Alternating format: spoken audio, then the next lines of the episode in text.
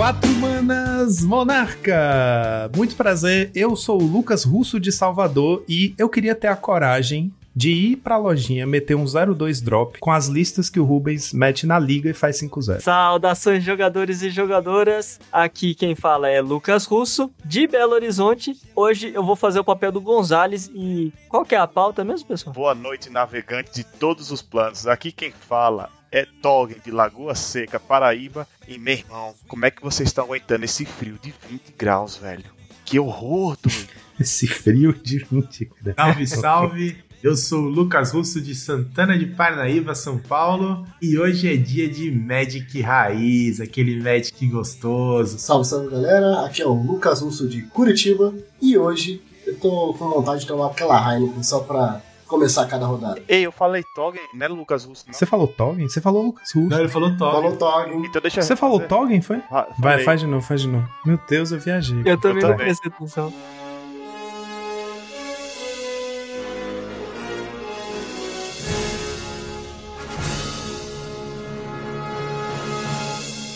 Eu vim do futuro só pra dizer: olha a falta que faz um pulso firme. Se fosse eu, não deixaria refazer. Mas vamos seguir o barco.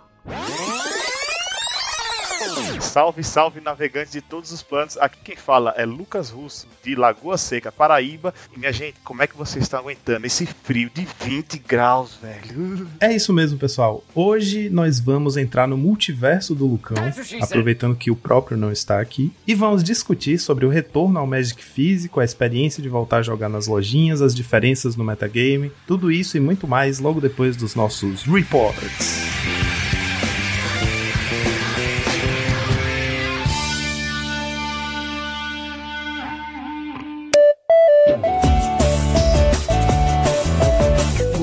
Muito bem, Joaquim, preparado para mais uma semana de Pauper nesse maravilhoso podcast. Rapaz, eu tô preparado, mas sua voz tá um pouco.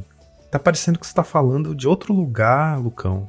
Tipo de Belo Horizonte? Né, falando diretamente de Lenoir, eu vim aqui fazer uma visita pro, pros meus queridos amigos Os elfos. elfos? E aí a minha voz ficou assim Nossa, meio, cara. meio parecida de tanto convivência com, com o Juan, tá por aqui também. Tem alguma coisa suspeita nessa história, não sei não. Mas vamos lá. Bom, mas antes da gente seguir para as listas que fizeram resultado nessa semana, Joaquim, eu acho que é muito, muito importante a gente falar da nossa querida patrocinadora, a X-Plays. Se você ainda não conhece a X-Plays, eu te convido fortemente a fazer uma visita lá na loja. Eles contam com um estoque gigante de singles, boosters de várias edições, se você quiser aí fazer uma viagem no tempo no, no Magic. Tem board games, eles realizam campeonatos de Pauper, de Pioneer, que são aí dois formatos que a gente gosta muito de ver por aqui, né, Joaquim, pelo, pelo podcast. Então passe lá, conheça a loja. A gente, vocês também vão ter a oportunidade de jogar aí com, com o time do- dos Monarchs. E se vocês estiverem interessados em adquirir algumas das cartas para essas listas que a gente vai trazer hoje, ou até para o seu deck Pioneer, Commander, use o nosso cupom Monarch5, você apoia a gente, né? Continua ah, ajudando aí a gente trazer conteúdo para vocês. E a gente tem uma novidade super, super, super, super, super maravilhosa, Joaquim. Que agora o cupom Monarch5 é válido infinitamente, ou seja, você não precisa mais usar uma vez e esperar renovar. Agora você pode usar quantas vezes você quiser. Não é muito bom isso, Joaquim? Cara, isso é muito bom, mas é um pouco preocupante pros meus bolsos. Digo mesmo. Também preciso lembrar vocês que a gente tem uma plataforma maravilhosa para jogar campeonatos de Magic, que é a nossa querida Cards Realm. Lá você encontra não só é, artigos né, sobre, sobre metagames, sobre decks específicos, mas também você pode participar de torneios, muitas vezes gratuitos e com premiação, né, onde são organizados torneios dentro do Magic Online, e aí você pode então treinar, jogar ali para se divertir, ou jogar com um foco mais competitivo. A gente está falando aqui né, de, de voltar para as lojinhas, por que não usar esses campeonatos para vocês retomarem e da- darem aquela aquecida e chegar com tudo na lojinha fazendo bonito, depois de ter treinado bastante nesses torneios. Então, se você ainda não conhece também, clica aí no link que vai estar na descrição e, e começa a usar a plataforma porque é realmente muito, muito boa, gente. Agora sim, Joaquim, vamos ver o que, que a gente teve no challenge do sábado. No sábado, em primeiro lugar, tivemos o Grixis Affinity, pilotado por Vilela. Em segundo lugar, um Izzet Ferris, pilotado por Brivenix. Em terceiro lugar, um Hack dos Burn pilotado por Hope of 130.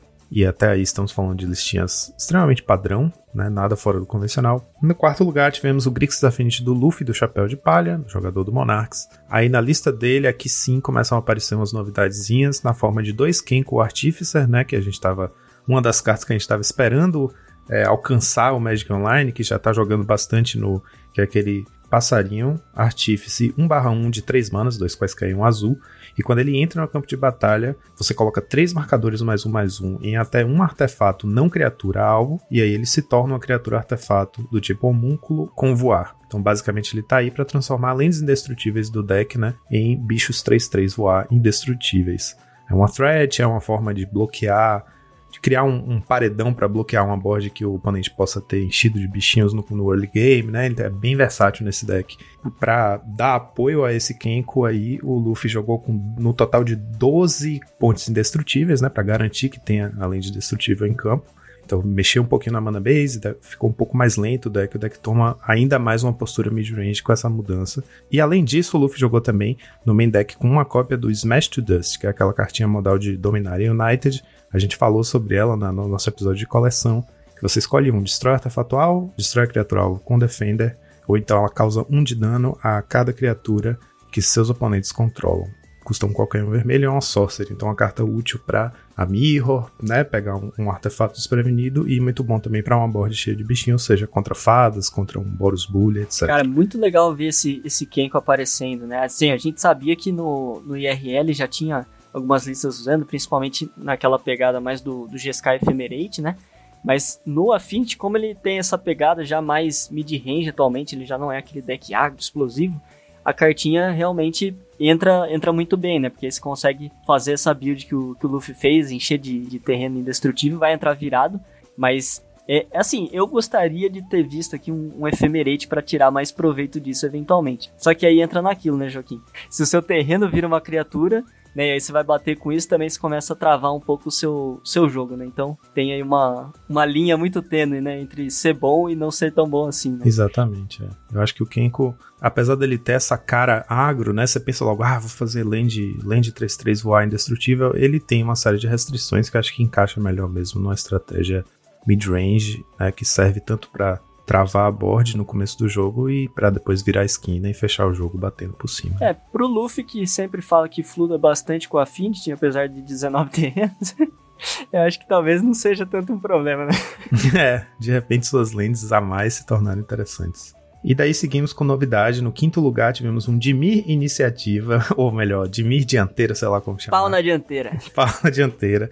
O jogador Discover N com três Aracocker Sneak e três Vicious Battle Rage, ou seja, três do azul, três do preto aquela versão que tem aparecido bastante por aí. Quem, quem fica de olho no Twitter, no Discord, né? Está acompanhando o formato, já viu que tem essa pegada turbo iniciativa, né? Turbo dianteira rolando, principalmente em builds UB, que usam 4 Dark Ritual, como é o caso aqui, para acelerar e tentar encaixar um bicho de dianteira no turno 2. Pronto, flodar a board. Aqui nesse caso, a build Além dos bichos da dianteira, eu tô usando 4 Ogre of Bolas, 2 Fairy Seer, apesar de não usar mais nenhuma outra fada, nenhum ninja, nem nada, é basicamente uma criatura que tem Scry. Meio solto, eu achei, não sei. Dois Mudrifter, um Gourmag Angler, e de resto as cartinhas típicas que a gente vê dando suporte a estratégias control nas cores de Mi, né? Como Counter Spell, Cast Down, é, Snuff Out, etc. É, eu com certeza não queria estar do outro lado da mesa com relação a esse deck.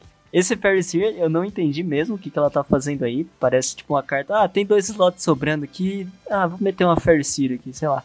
Achei meio bizarro. Mas, cara, iniciativa no turno 2 é. É assim, bem saudável, né, Joaquim? Parece bem saudável. Hum, pois é. E vendo que a Mana Base tem quatro pântanos, né, que não é o normal index UB, eles normalmente usam menos cópias de, de lands que fazem mana preta, a chance de você ter um pântano em pé, assim, no turno 2 para fazer, por exemplo, ilha no turno 1, um, ou então ilha Fairyseer no turno 1, um, turno 2 faz pântano, vira suas lands, faz um Dark Ritual, baixa um bicho de dianteira, com Snuff de backup, sabe? Isso realmente cria uma situação de jogo muito complicada pro oponente, que às vezes no turno 2 tá fazendo uma lane de virada e passando o jogo, passando o turno. Cara, eu acho que pode ser que eu tenha entendido essa Fairy Seal, viu? Vamos supor que, que você vá fazer dianteira na 2. pra eventualmente ser. Pro... Não, mas não tem como. É, só se você tivesse contra um deck muito, muito agro que os bichos têm tudo ímpeto, né? Tipo assim, no caso, duas Swift Spear. Aí você vai perder a, a dianteira, eventualmente, se tiver duas na, na mesa, né? Aí você tem um bloco ali com essa Fersi, mas ainda assim eu acho meio. Podia ter alguma outra cantrip. É né? estranho, não é? Poderia né? ser. É, exato. Podia ser Ponder. Não entendo direito a necessidade de ser um corpo. E aí, no sexto lugar, tivemos um Dimir Dianteira Fadas, pilotado pelo Beiço de Geia. Aqui sim, a Ferriseer faz todo sentido, porque a gente tá falando de uma Shell Ferris que basicamente substituiu é, seus quatro Algoroth Bolas e um dos seus Angler, além das Thorn of the Black Rose, por seis cópias de bichos com criatura. Três da preta, três da azul, mais uma vez, como a lista anterior. Então ele tem aqui todo o kit de fadas, né? Sete fadas, três Seer, quatro Spellstutter, três ninjas, que no caso aqui são o Moon Circuit Hacker. Ele não tá jogando com o Deep Hours.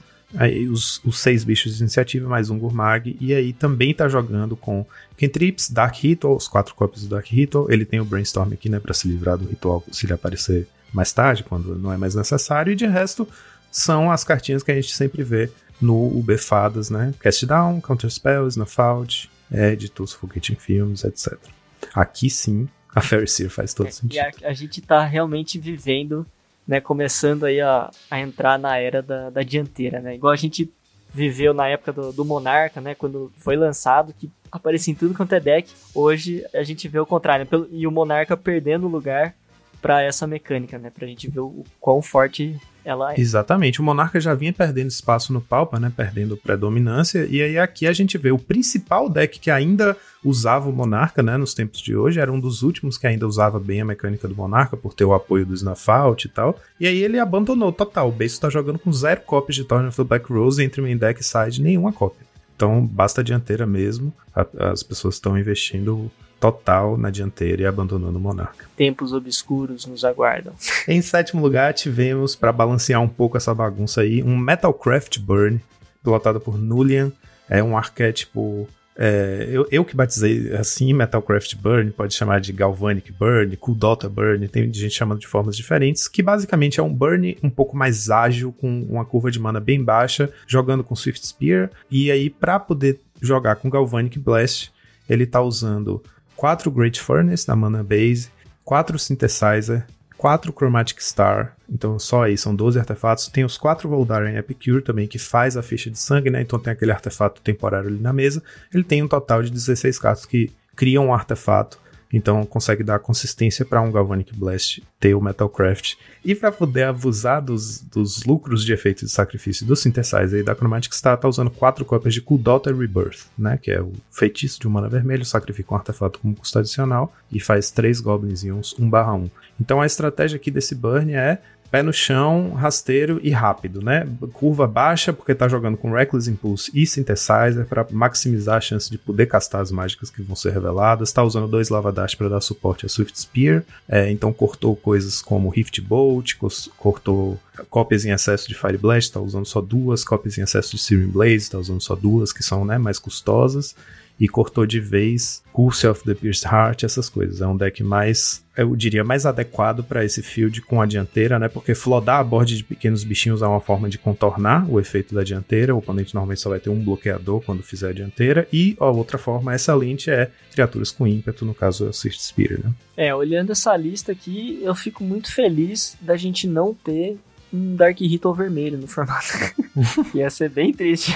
Em oitavo lugar, fechando nosso top 8, mais um bastião da esperança aí, tivemos simplesmente um Stomp pilotado Vai, Stomp! por Kuleb... Vai, Stomp! pilotado por Kulebrk Paja.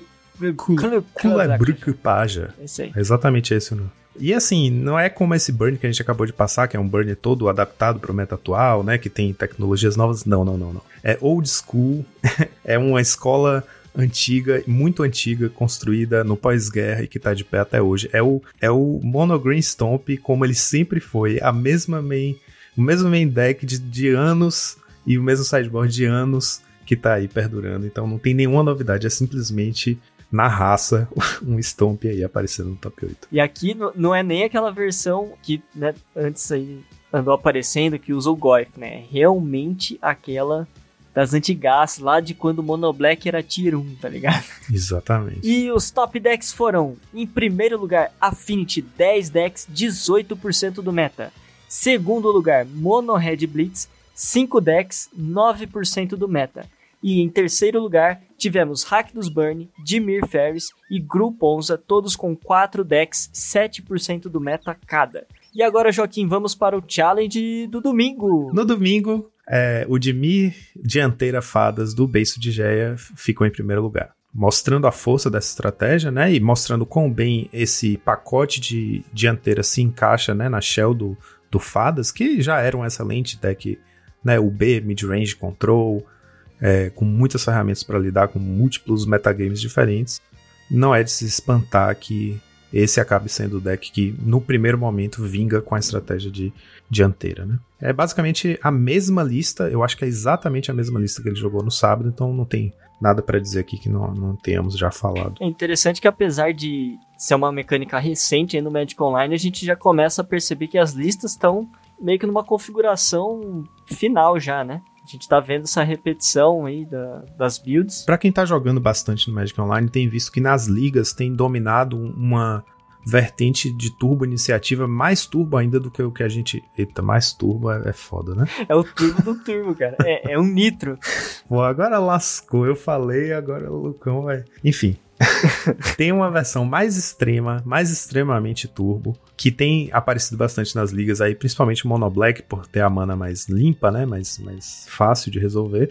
De, de usar Dark Ritual, algumas até estão usando Cabal Ritual para poder fazer a iniciativa o mais rápido possível e aposta tudo nessa, nessa coisa de resolver o bicho de iniciativa. Enquanto é, eu acho que a builds como essa do Beiso, né, que tem uma base sólida mid-range, clássica, né, do, do, do, arquétipo, tem uma tendência a ter mais sucesso, porque se você tá jogando com uma lista dessa, tipo a do beiço, e enfrenta um turbo dianteira, você tem muito mais chance de ganhar, porque a velocidade de ah, correr para fazer uma dianteira, você acaba gastando todas as cartas da sua mão, né? Você faz lentes que se destroem para fazer mais mana, você faz ritual, ritual para fazer o bicho no turno 1 e você fica com a mão vazia e vai jogar contra o oponente que tem todas as ferramentas para roubar a dianteira para si e assumir o controle da dianteira tendo muito mais recurso na mão. Então eu acho que é uma aposta muito mais segura para torneios maiores assim, né? Que a chance de você spikear uma, uma sequência de vitórias é grande ou é menor, aliás, a chance de você spikear uma sequência de vitórias é menor num torneio que tem tantas rodadas, né?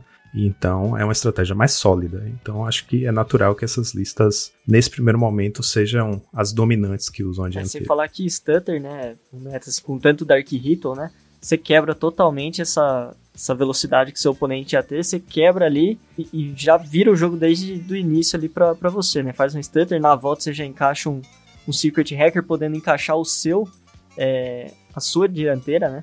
na, no turno 3, por exemplo, já desanda o, jogo pro outro cara. Né? Em segundo lugar, tivemos um Azorius Callgate pilotado por Top Grinder.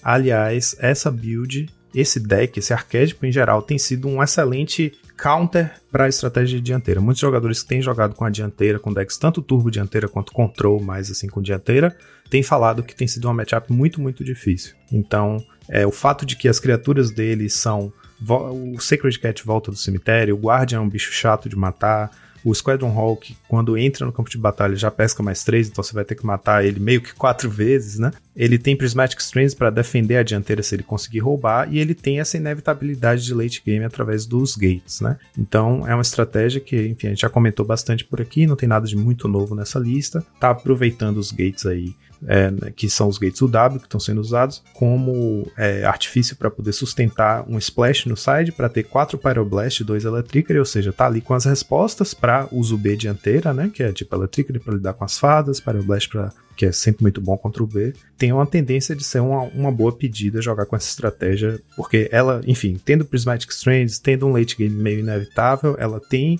um bom jogo contra a maioria do meta e ela joga bem contra a dianteira. Então é um deck que eu espero ver aparecendo bastante. Esse side tá bem quadradinho, inclusive, né? Tá respondendo ao essencial, né? Dois Electric e quatro Pyro para responder aos UB, cinco Hydroblast, né? Um Hydroblast, quatro Blue Blast para responder aos Turbo Decks aí vermelhos. E Dust to Dust, como sempre, para responder ao afim. Quais os três decks principais que eu tenho que combater? Beleza, é quatro de cada, quatro cartas pra cada já era. exato, exato. Em terceiro lugar, tivemos um Grixis Affinity pilotado pelo Kaikas, que é, inclusive, é amigo do Luffy é, e tá jogando com a build que o Luffy jogou no sábado, mesma coisa, com quem com o Artificer, com o Smash to Dust no main deck também. Quarto lugar, tivemos um Boros Bully pilotado por Matheus Ponciano, uma build com 13 gates, aí abandonou o, as Journey to Nowhere, tá usando 4 Flame Slash e 3 Bolts no main deck, então tá mais com remoção vermelha. Acho que é uma aposta que reflete um meta em que os, os Mono Red Blitz, apesar de não estarem aparecendo nos top 8, foram decks muito jogados nesse fim de semana, né? Que são decks que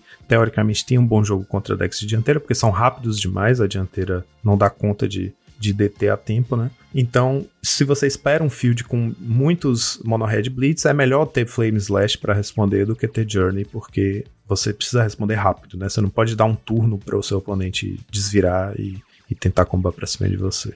É, essa build é interessante porque ela meio que se aproxima da mesma lógica que a gente comentou sobre o Call Gate, porque é um, é um bully com gates, e o bully sempre foi um deck muito bom para jogos né, de, é, de grind, assim, né? Batalhas de mid-range. O bully tem essa capacidade de levar para um jogo longo, então tem uma base muito sólida também, com seus lootings, é, Prismatic Strands para defender né, o estado de jogo, tipo roubar a dianteira, defender a dianteira, e flodar a board, então é um deck interessante para usar gates, porque você pode. Você tem os dois caminhos. Você pode go wide, né? Fazer um monte de fichinha e fazer um rally e dar poder para todos. Ou então você pode. Aquele único bichinho que sobreviveu na mesa, você vai pumpar ele com o gate e fechar o jogo.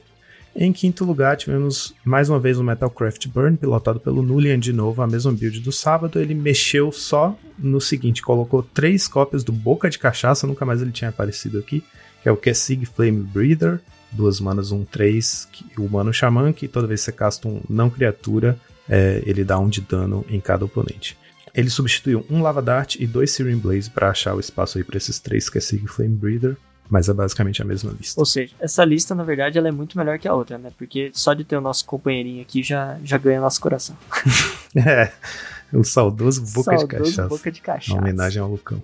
Em sexto lugar, tivemos um Dimir, dianteira Fadas, pilotado pelo Brivenix, a mesmíssima build do Beiço. Em sétimo lugar, tivemos o Luffy do Chapéu de Palha de novo, com seu Grixis Affinity. É, de novo, 12 pontes, 2 Kenko Artificer. Dessa vez ele cortou o Smash to Dust do main deck, mas é basicamente a mesma lista também. E fechando o nosso top 8, tivemos um Mono Black iniciativa, né? Mono Black dianteira, pilotado por 420 Dragon, é, o inovador, o maluco, o gênio louco do, do Familiars e que tá sempre jogando com listas inovadoras aí. Aí ele fez uma coisa interessante que foi não abandonou o Monarca, ele tá jogando com 4 Thorn e 4 Battle Rager e tá fazendo aquilo que eu falei, né? Tipo, é um Mono Black, ele tem uma base de mana extremamente sólida, 21 pântanos, nenhuma land que não seja pântano, né? Porque para maximizar a chance de tipo, se eu achei minha land, é a minha land. Land drop é land drop, não tem chance de eu falar, ah, preciso de uma land, compro e vem uma land que entra virada. Não. Tudo em pé, tudo pântano. 4 Dark Ritual, 4 Defile, aproveitando a mana base, né, para maximizar o, a potência do Defile. Aí tá usando Divest, Durez no main deck, e de resto é basicamente remoção, card advantage, é, disrupção de mão, tá usando 4 cópias do Range Mind, então ele pode ter umas aberturas bem agressivas aí de fazer, sei lá, mana Divest, aí no turno 2 mana Dark Ritual, bicho de dianteira, e no terceiro turno te atacar a mão com Range Mind, tirar sua criatura com Defile, enfim, ele tem muita chance de de ser opressor para uma board, né? Com esses esses inícios que essa, essa build aí dá possibilita. Não matem o Gurmag Angler dele, porque senão o deck virou assassino da colher. Exatamente, porque, ele só tem uma Deus, cópia cara. de Angler e de resto os bichos atacam pra, por um por turno. que deve ser. Você vai ter que ser torturado. E os top decks foram, em primeiro lugar, Affinity, 8 decks, 13% do meta. Em segundo lugar, Mono Red Blitz, 7 decks, 12% do meta. E em terceiro lugar, Dimir Fadas com 5 decks, 8% do meta. E agora, Joaquim, qual é a listinha da semana que você tem pra gente? A listinha da semana que eu trago para ilustrar uma outra tendência que está acontecendo também no Magic Online agora com a chegada, porque não, não só recebemos as cartas de Baldur's Gate, que estavam atrasadas, as que faltavam, né? Todos os bichos de dianteira, o Kenko, etc. Mas também já temos no Magic Online uma coisa que ainda não temos no RL, que são as cartinhas de Dominaria United. E essas cartas já estão disponíveis para jogar no mall, e aqui teve um atraso de distribuição, muitos dos pré-releases só vão acontecer nesse fim de semana agora. Então, no mall, o que está acontecendo aqui, uma cartinha que foi simplesmente a que a gente, no nosso, no nosso episódio de coleção, chamou de a melhor da coleção pro Pauper, que é o Terror Tolariano, né? A cobra 7 manas 5-5 Ward 2, que tem seu custo reduzido por um genérico para cada instante sorcery no seu cemitério, basicamente o Gurmag 2.0. Ela tem aparecido bastante também como uma estratégia meio de inevitabilidade, meio tipo assim, minha estratégia é turbo, jogo, jogo um monte de spell no cemitério e de repente no mesmo turno eu viro 3 manas e faço dois Tolarian Terror e um Gurmag Angler e tô te passando com três bichos 5-5 e tipo, não tem deck que consiga responder a isso. Então, essa é uma das outras tendências que está disputando aí no, no, no, meta, nesse meta novo, com tanta coisa nova que entrou de repente no Pauper. E aí eu trouxe aqui um exemplar que é o de Mir Delver, pilotado pelo Not Good, que é conhecido por pilotar Familiars também, né? O Azorius Familiars. Ele fez top 16 no, top, no Pauper Challenge de domingo. E é isso. O Terror Tolariano veio para dar meio que essa redundância pro Gormag Angler. Então reforça essas estratégias de cemitério que usam Totscour para encher o cemitério mais rápido. Usam às vezes Consider, como é o caso aqui, tá usando quatro cópias. E vai nessa linha, né? De tipo, vou castar vários instantes para encher meu cemitério nos primeiros turnos e de repente eu vou passar com um monte de monstro na mesa. E aí existem builds como essa que eu trouxe aqui, que é. Eu achei interessante porque vê ver um UB Delver tendo um resultado convincente assim no meta é, é meio que como é que eu falo, revigorante, né? É um deck que acabava ficando para trás, só terrado nesse mar de card advantage que o Pauper virou, e aí de repente tendo uma cobrona grande assim que, eita porra, por que eu falo isso, né? Uma Rapaz. cobrona grande. Tendo tendo um monstro como o Gurmag, né, tendo a redundância no total que ele tá com sete cópias, três Gurmag e quatro Terror Tolariano, você acaba tendo uma recompensa muito grande para apostar nessa estratégia tempo mais uma vez, né, que é uma coisa que também a gente precisava um pouco desse reforço no Pauper. Né, decks tempo andavam perdendo vapor porque você acaba, por inevitabilidade e por card advantage, sendo soterrado nas partidas de mid-range, que o Pauper é conhecido já por ter esse tipo de duelo de mid-range, né? Que é o grind infinito. Então trouxe o Dimir Delver como exemplar desse tipo de arquétipo, porque é um deck, é um deck que a gente tem, né, no, na história do nosso formato, um, um, um, histórico de amor e ódio, ele já foi, ele já foi bem é, opressor no formato em certos momentos, e por outros momentos não, era meio que a pessoa que ainda tem, teimava de jogar de Dimir Delver era o herói que estava ali tentando batalhar com aquele deck que estava ficando para trás. Eu acho que Talvez o Delver em si não se sustente muito no arquétipo, mas o arquétipo, a ideia de construir um deck baseado em tempo, né, com essa vantagem de mana que esses monstros, o Gurmag e o Terror Talariano, trazem, volta a ser efetivo. No caso aqui, o B tem Gurmag como como redundância, e no R você tem como redundância o Serpentine Curve, que faz monstros maiores ainda, né? Então tem essas duas estratégias que estão sendo bem presentes também no Magic Online, e é meio que um novo arquétipo que a gente precisa voltar a nossa atenção, precisa dar o devido reconhecimento, porque realmente uma board com três bichos 5-5 não é fácil de responder. Ah, cara, olha, é uma felicidade gigante olhar para essa listinha e principalmente ver, né, o resultado, né? Top 16 no Pauper Challenge. Porque eu não sei você, Joaquim, imagino que você também, mas eu adorava o, o Bedelver, cara. De, dos UX, sem dúvida era o meu predileto, você acho que talvez não, mas o Bedelver era um deck assim que eu gostava muito de pilotar antes de, de entrar aí pro, pros elfos. Joguei bastante de Bedelver. E era um, um, um deck que era muito gostoso porque você entrava numa partida tipo, sabendo que você tinha chance de ganhar, sabe? Ela era muito 50-50 contra vários decks do, do formato. O deck tinha, tinha resposta, era mais você saber gastar do jeito certo os seus recursos, cada um deles. Né? Mas se você soubesse isso, cara, o deck, assim, ele, ele te recompensava. E quando a gente viu né, essa cartinha do, do Tolarian Terror, na hora a gente pensou, pensa obviamente, né? Porque tá dentro dessa estratégia, e vê que realmente o deck tá querendo renascer, ainda mais nesse, nesse metagame, nesse, nessa nova ordem mundial aí do, do Pauper, é uma coisa que pro pessoal mais das antigas, mais do, do Pauper mais raiz, né? A gente olha e aquece o coração. Querendo ou não, aquece o coração. Então é, é nota 5 pra essa listinha, sem sombra de dúvidas. E se o Lucão não discordar, é o problema dele que hoje não tá aqui. Semana que vem ele acerta Semana que vem ele pode dar a nota dele.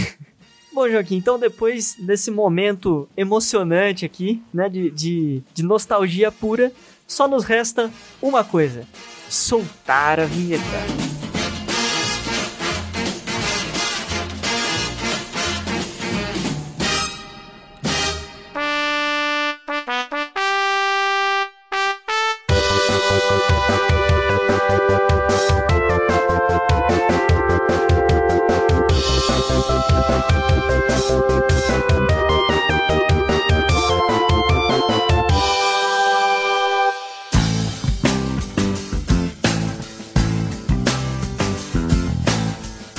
Então é isso, pessoal. A gente voltou esse ano às lojinhas, né? Voltou depois das vacinas, aos poucos a jogar. Hoje em dia já tá tudo a todo vapor rolando Brasil afora e a gente tem aqui hoje uma equipe de cinco pessoas de lugares diferentes, né? Com experiências diferentes, lojas com enfim, em que o Pauper tem popularidades diferentes. Então a gente tem bastante experiência aqui para trocar sobre como está sendo né, esse processo de voltar à rotina de frequentar as lojinhas. Tem uns que estão indo mais, uns que estão indo menos. E aí queria abrir essa discussão pedindo para cada um falar um pouquinho sobre como foi como tem sido a experiência de ter voltado a jogar o Magic físico pós-pandemia. Acho que é uma experiência muito boa, Joaquim. Eu, particularmente, você sabe, você sabe que eu sou velho de guerra, né? Jogo Magic há muitos anos. Aprendi a jogar o Magic no Magic físico. Então, para mim, é, é, sempre legal e tem todo um ritual, né? De você não só vai lá, monta o deck e sai jogando, que nem no Magic Online, no Magic Arena. Você vai lá, você escolhe o seu shield, você vai lá, escolhe o playmat que você quer colocar, qual que vai ser a deck box. Se você, se seu deck tem token, como é que você vai colocar esse token? Se vai levar um dadinho, é, a caneta, papel para anotar a vida. Eu acho que toda essa parafernália que envolve né, o, o Magic físico, além do deck em si, das cartas, eu acho isso muito legal. E você poder escolher tudo isso e me dá uma nostalgia muito gostosa também de poder vivenciar isso. E a experiência de você conseguir embaralhar o seu próprio deck, de você comprar suas cartas, sentir aquele cheirinho né, de carta de Magic. Eu acho que isso é uma sensação que o, o, o Magic digital nunca vai conseguir se comparar, nunca vai conseguir oferecer. Então foi muito bom, depois desse tempo de pandemia, aí conseguir voltar aos poucos à lojinha, não ter ido com tanta frequência, mas todas as vezes que eu consegui na lojinha aqui da cidade me diverti demais e é realmente muito prazeroso poder jogar com as cartas físicas. Além do prazer inigualável de você querer cortar o deck do seu oponente de um jeito bizarro pra ver se ele zica, né? Coisas que só o IRL te, te proporciona. Vixe, é, tem gente tu, que velho. Tem... Nunca fiz isso, não. é, essa é nova. Ah, você, você, nunca fez aquele corte de três, assim, ó, que você corta, corta e corta, assim, ó. Assim, não, agora ele vai zicar. Não, é. Tem gente que corta o deck, tem é gente que corta seu deck em duas pilhas assim, e a última pilha a pessoa parece que levanta para deixar exatamente sete cartas embaixo, pega esse montinho pequenininho e coloca em cima. É tipo, eu tô te dando sua mão aqui. Sua eu mão tinha um amigo que ele fazia isso nitidamente. Ele pegava, contava sete e punha no fundo. Mas lógico, não no, no campeonato. Né? Não, acho que não tem nada que impeça, né? Mas é bem legal. É um misto, sabe? De, de alívio, felicidade. Nós passamos assim. Eu acho que a gente tá chegando assim no final de, dessa, dessa pandemia. Foi um momento assim bem, bem complicado, porque começou a pandemia, lockdown, pra, para tudo. Aí, por exemplo, aqui a nossa lojinha aqui em Campina Grande fechou por conta de, de problemas econômicos e tudo mais. Aí, sem ver a galera. Aí, por exemplo, conforme a, as vacinas foram saindo, aí eu, particularmente assim, eu, eu jogava assim, por exemplo, chamava um amigo aqui para casa, ficava jogando, todo mundo de máscara, ou então a gente combinava de ir para casa do colega, de outro amigo, a gente ficava jogando. Então, assim, foi não foi assim, essa. Não teve esse corte 100% do, do Magic do físico, mas é porque também, assim, é, aqui em Campina Grande a gente fica um pouco afastado dos grandes polos de, de, de Magic, diferente assim de São Paulo, que tem um bilhão de, de lojinha. Aqui é uma só e pronto, acabou-se. Aí ela fechou. A gente ficava assim, meio que jogando, meio que na casa do, dos amigos, dos colegas. Basicamente, para mim, esse ano foi, foi comecei a voltar a estar tá frequentando lojinha. Mas assim, tá sendo um clima bem legal, principalmente para mim por tá, por ter ido visitar a loja de uma pessoa, aí a gente fica de novo com aquele sentimento de estranho no ninho novamente, assim, essa sensação eu acho bacana. Você não conhece a galera, você chega novo, opa, e aí, tudo bom? Vamos jogar, que lá. Essa, essa sensação assim é, é, é, bem agradável, eu gosto disso. Exatamente, cara. É, para mim foi muito especial que aqui em Curitiba, falando especialmente daqui, quando acabou, quando começou a pandemia, né, no caso, é, a gente tinha muito medo de acontecer isso, da nossa, das lojinhas, tipo, ter que fecharem por, por problemas econômicos tudo. Eu tinha muito daquela é, eu sempre tentava ajudar de alguma forma, sabe? Passar ali uma vez por mês, duas vezes por mês, comprar um booster, comprar alguma coisinha para tentar manter, fazer minha parte para tentar manter a lojinha, sabe? E assim, é muito. Eu fico contente de falar que ela ainda tá lá, é uma lojinha que a gente joga. E no nosso evento de inauguração, que foi alguns meses atrás já, a gente colocou, no, no, primeiro evento, a gente colocou quase 60 cabeças dentro da loja. A gente foi, tipo, foi muito, muito grande, assim, sabe? Foi literalmente um mega pauper numa quarta-feira à noite. Aí a gente nem consegue fazer mais que quatro rodadas, porque por causa do horário, né? Ia estender um, uma madrugada dentro, então sempre. Daí imagina a quantidade de pessoas, quatro zeros que teve nesse dia, sabe? Foi muito engraçado, assim. E ter essa conversa, igual alguém falou, chegar, conhecer umas pessoas novas. Muita gente que está jogando agora é, não jogava antes da pandemia. E muitas pessoas que jogavam antes da pandemia parou.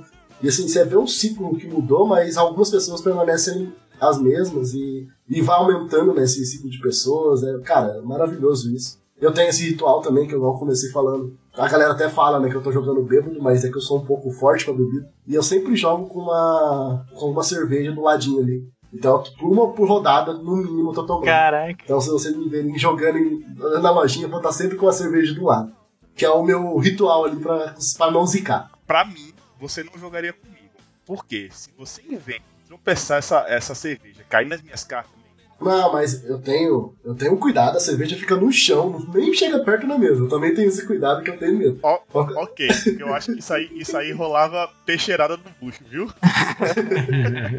Uma coisa que eu acho bacana do, do retorno às lojinhas, então alguém tava falando sobre o lance de você é o forasteiro, chega na loja, ninguém te conhece e tal. Eu aqui sou amigo dos donos da loja, só que o pessoal que frequenta o torneio, pela falta do hábito, eu ainda não tinha me familiarizado, né? Antes da pandemia, acho que eu joguei o pau por aqui uma semana só. Eu tinha acabado de me mudar de volta para Salvador, começou a pandemia, então não deu tempo de conhecer ninguém, de me enturmar, nada. Então nesse retorno agora que eu tô de volta em Salvador, voltei do interior, depois das vacinas, e tal. Comecei a ir pra lojinha. Uma coisa que eu acho muito bacana é você começar a conhecer os frequentadores, né? Os regulares, tem gente que tá, tá mais lá assiduamente, e desvendar, assim, o que é o arquétipo de cada jogador, né? Tipo, tem gente que é muito fiel a um deck, tem gente que é mais fiel a um estilo de deck, tem gente que é mais versátil. Tem gente que é mais imprevisível. E você começar, né? Tipo, hum, será que fulano hoje tá de Affinity? Será que ele tá de Boros? Né? Tipo, você ficar fazendo essas leituras de tipo, qual vai ser o deck que o meu oponente vai estar tá jogando,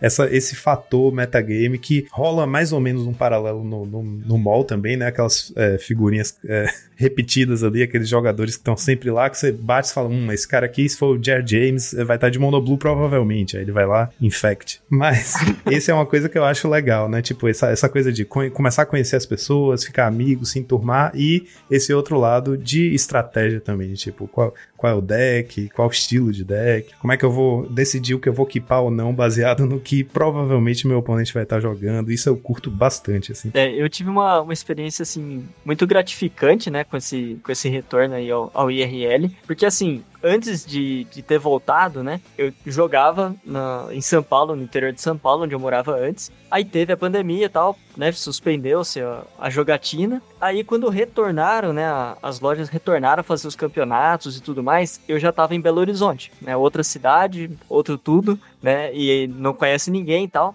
E só recentemente eu consegui ir no, no campeonato, que de dia de semana para mim é, é, meio complicado, mas teve um que rolou de, de fim de semana que deu pra eu colar. E aí foi bacana, porque aí é tudo novo, né? É a, a loja é nova, você nunca tinha ido. Aí todo mundo que tá lá, você não conhece, exceto o Israel, mandar um beijo pro Israel, nosso ouvinte aí de, de carteirinha. E foi um prazer também poder conhecer ele pessoalmente, trocar ideia com a galera, ver o pessoal discutindo, né, aquelas aquelas groselhas que, que tá montando em paralelo ali. Isso também era uma coisa que eu sentia muita falta. Acho que todo mundo que tá aqui gosta dessa, dessa questão de deck building também. É, é uma coisa que a gente tem muito mais no, no IRL do que no Magic Online, né? Essas, essas conversas assim. E é aquilo, né? Tipo, quando você joga um campeonato no, no IRL, mesmo que você vá mal, você não consegue pistolar. Tipo assim, você tá naquele dia de azar, você só fludou, só zicou, comprou o que você não queria em todas as rodadas. E mesmo assim, você sai, tipo assim, um sorriso na cara, a menos lógico, né? Uma vaga muito importante.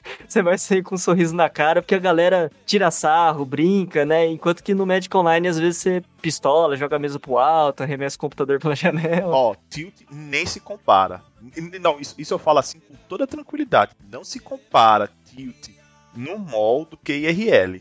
Nem, nem se compara. Outra coisa, assim, o Juan falou um troço desse, de IRL, de você ficar filtrando. Eu, por exemplo, se eu fosse na lojinha do Juan, eu estaria jogando com 8 canhonada e 8 electric no deck.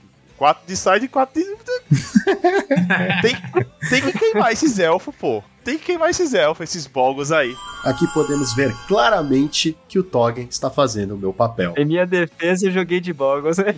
Ó, mas eu sabia, olha, eu sabia, tem que queimar os elfos e os bogos. Agora, agora sempre quem, quem me deixa surpresa, assim, claro que não na lojinha, mas enfrentando, no é Joaquim. Joaquim uma vez tá de UB, ou depois tá de Tron, depois tá de, de Mono R, essas coisas. Mas, cara, eu acho que a vibe, o, o lance de você tá na loja é outra atmosfera, saca? Assim. E, e outra coisa, não que, que a gente. Não que vocês.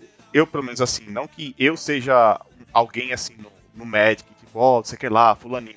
Mas, por exemplo, quando eu fui nessa lojinha de uma pessoa, tinha uma outra pessoa que sabiam que, que eu, é, que Felipe é o Toggen, que o Toggen é Felipe. Aí os caras já começam a te olhar meio assim, meio diferente, meio assim, eita porra, ó, o cara, querendo não, você, é esse lance do, do Magic, do MOL, e a aproximação com a, com a comunidade, querendo ou não, traz uma certa fama para certos nicks, certos jogadores. Aí o cara já começa já a olhar, tipo, eita, ó, fulaninho jogazinho assim assado. Então, assim, querendo ou não, o pessoal já começa a ter esse track de você, antes de você propriamente chegar na loja e você já querendo não traz, entre aspas, uma certa fama. É engraçado isso, cara. Eu meio que me identifiquei um pouco aqui também. Eu sou mais conhecido como um cara que gosta de criar coisa louca, né? Então, sempre que alguém tem uma ideiazinha um pouco fora da caixa, sempre me chama ali no meio das rodadas. Pô, Rubinho, tem essa ideia aqui. O que, que você acha que dá pra colocar aqui pra ficar mais viável o deck? E fica eu e o cara lá até terminar o tempo de rodada discutindo que dá pra colocar no deck ou não. Então eu sempre sou buscado para isso, é engraçado. Daí eles até falam depois no final, pô, já que você tem um canal, testa esse deck pra mim lá no canal lá e vem coloca lá. É, é engraçado essa troca, assim. E a galera vem conversar com você pessoalmente. Porque, assim, poderia vir no, no WhatsApp. Mas, como é, eu tô ali, né, no, no dia a dia, né, como é bem frequente, eu sou bem frequente, eu sou bastante frequentador da lojinha. 90% de certeza que toda quarta-feira eu tô ali. Então a galera espera quarta-feira para ir lá conversar comigo, tentar trocar ideia dessas, dessas novas, desses novos decks. Então isso eu acho bem bacana, assim, também.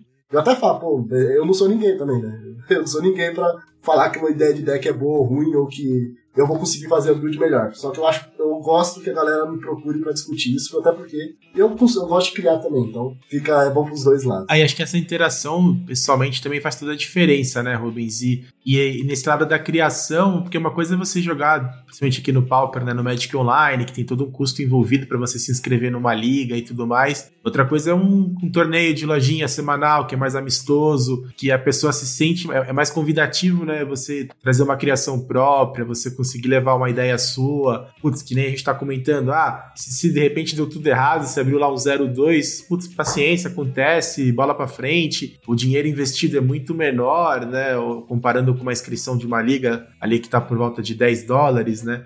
Então isso faz bastante diferença, né? O tilt não tem, mas o que eu brinco muito assim, sempre quando tá esperando ele dar o tempo da rodada, né, para começar a próxima, sempre tem ali uma rodinha de jogadores com alguém contando como que ele conseguiu perder porque o oponente comprou todas as cartas na ordem certa, né? Tem sempre alguma história triste assim.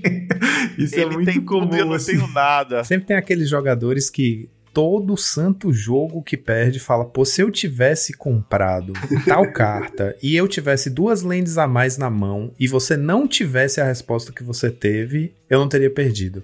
tipo, cria todo um cenário completamente. Se a gente estivesse jogando. É, é roteiro, né? Cria um roteiro. Pokémon em vez de Magic e eu tivesse. É. Ou o cara tipo assim, perde, aí ele olha, tipo assim, as 10 do topo e fala assim, pô, daqui 10 turnos eu ganhava. Pô, tipo quase, assim. né? eu, eu, eu não me torturo. Eu não me torturo. Eu não me torturo, assim. É, aquilo eu também novo, não, cara. Eu acho que no mall você tilta muito mais. É, é, gritante pô, a diferença. No mall, assim, você pega e você fica vendo as cartas. É, é tanto murro na mesa que você dá, mas é claro que você perdeu, você não vai dar um burro na mesa do oponente, porque você tá olhando lá pro carinha, tem toda aquela é, aquela socialização que vai rolar, você não vai fazer isso. Mas na casa, aqui em casa, bicho, eu falei, você, você pistola. É, e, e, é foda, bicho, eu não me torturo não. Perdi na lojinha, bicho, ó, valeu, parabéns aí, recolhi, vida que segue, até a próxima e vamos, e vamos lanchar entre as rodadas. E na lojinha não dá pra ter desculpa de reclamar do shuffle do mall, né? É, Exatamente, então. a culpa é totalmente sua, né?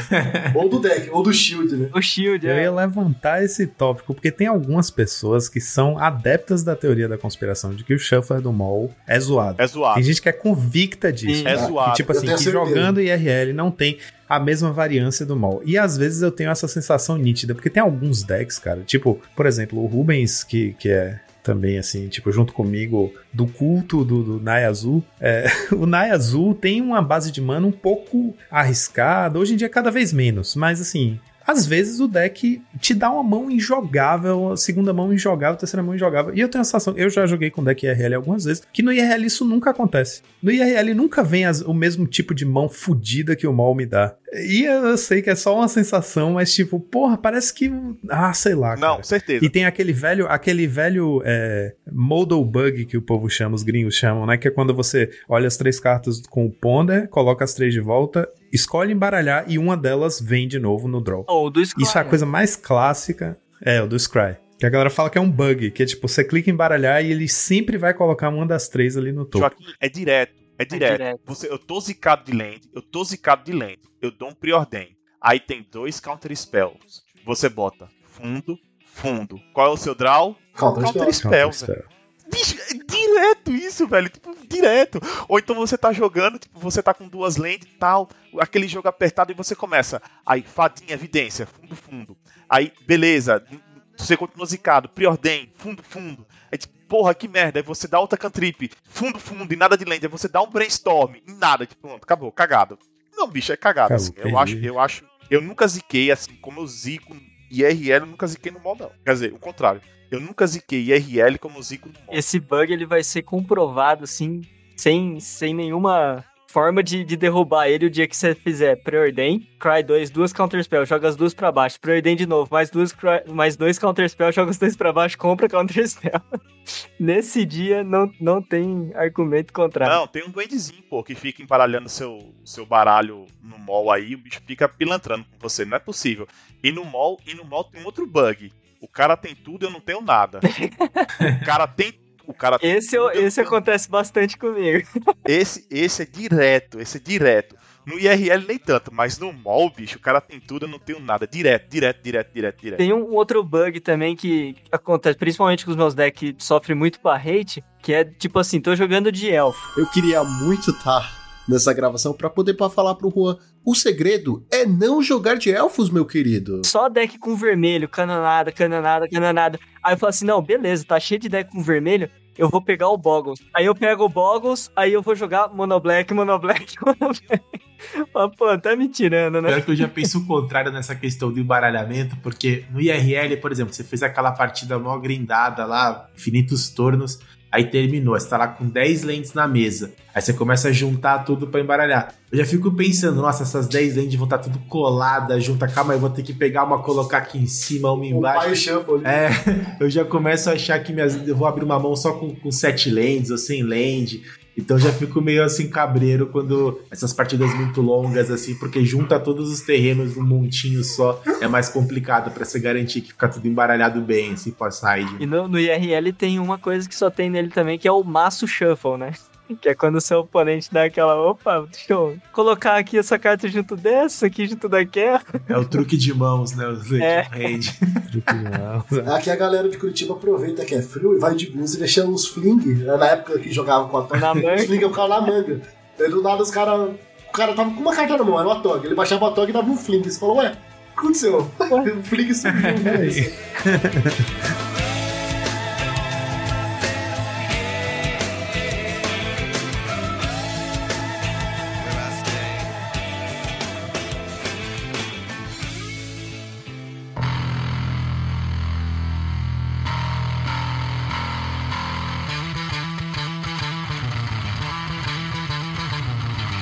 Agora, uma coisa que eu, eu queria ver com vocês, porque eu tenho essa impressão, pelo menos, número de, de terrenos no deck, eu percebo que faz diferença, tipo assim, a quantidade que você usa no Magic Online e no, no IRL, tipo assim, para ter mais ou menos o mesmo desempenho do, do deck, eu percebo que às vezes você usando menos no mall, ele, ele roda, tipo assim, do mesmo jeito ou melhor, ele fluda, começa a fludar menos do que, por exemplo, no, no IRL. Vocês já tiveram essa, essa sensação ou não? Ah, eu tenho um exemplo clássico. Quando eu jogo contra Cycling Storm, eu tô jogando com 23 terreno, eu faço dois land drop e o Cycling Storm com 12 não perde land. Não perde land. Turno 5 tá com 5 land na mesa. E eu com 23 tenho duas. Então isso acontece sempre comigo contra Cycling Storm. Eu sei com vocês. Né? Rapaz, eu nunca tive essa impressão, não. Eu sempre jogo o que tá no mall, essas minhas listas e tudo mais, até porque assim, eu acho que eu sou totalmente oposto a Rubens e, e a Joaquim, que, que tem dessa, dessa coisa de criar troço. Eu sou, eu sou deck decker assim, estampado. Pô, saiu a lista do que eu quero, vou lá, pego, pronto, copio e jogo. Eu não tenho assim de ficar mexendo lista tudo mais, ou então querer criar troço mirabolante. Não, você pega e joga, pronto. Nunca tive essa sensação de jogar com menos land ou não. Pra mim, normal. É porque você só joga de deck controle, né, Thorin? Fala pra gente. Nada, pô. Conta tava... a verdade. nada, nada. Tava até jogando com uns agrozinhos agora, pra poucas ideias. Jundi? Não, não, não. Jundi não é Jundi mid-range, é mais agro, assim, um pouco. Fez drop 1, né? Fez o elfinho drop 1, lá já é agro, já. É agro. bicho, eu joguei. Meu irmão, como é que pode, bicho? O cara pega... Pronto, ó. Outra, outra máxima que acontece direto. O deck só roda na mão do oponente. Não é possível, velho. Campo meteu 2-5-0 direto com Mono Black LD. Vou jogar Mono Black LD. O que acontece? Hum. Aí os caras, não, tá rodando o Ponza. Ponza, pega um Ponza máquina, bicho, só atropelado, já bufelado. Aí Toggen, beleza, vou jogar de Ponza. O que acontece? Hum, qual foi o outro? O MBCzinho, Joaquim, jo, ó, Joaquim sorrindo. Ganhou, né? Ganhou, né, safado? Dá um sorrisinho aí, já ganhou. Enfrentei Joaquim com aquele Monoblack do 420 Dragon. Eita, vou fazer iniciativa na 2, a porra, o caralho de asa, negócio blá blá blá. Quando vê, hum, aí só, só dessa, bicho. Comigo só funciona só assim. Agora, outra coisa legal de lojinha, assim, que eu vejo, e eu não sei como é que é para vocês, é a questão do blefe. Exatamente. Você tentar ver os sinais do oponente, né? Porque tem muito jogador, principalmente em lojinha que é assim, campeonato semanal, que é aquele clima mais amistoso, né? O pessoal não, não tem tanta competitividade assim.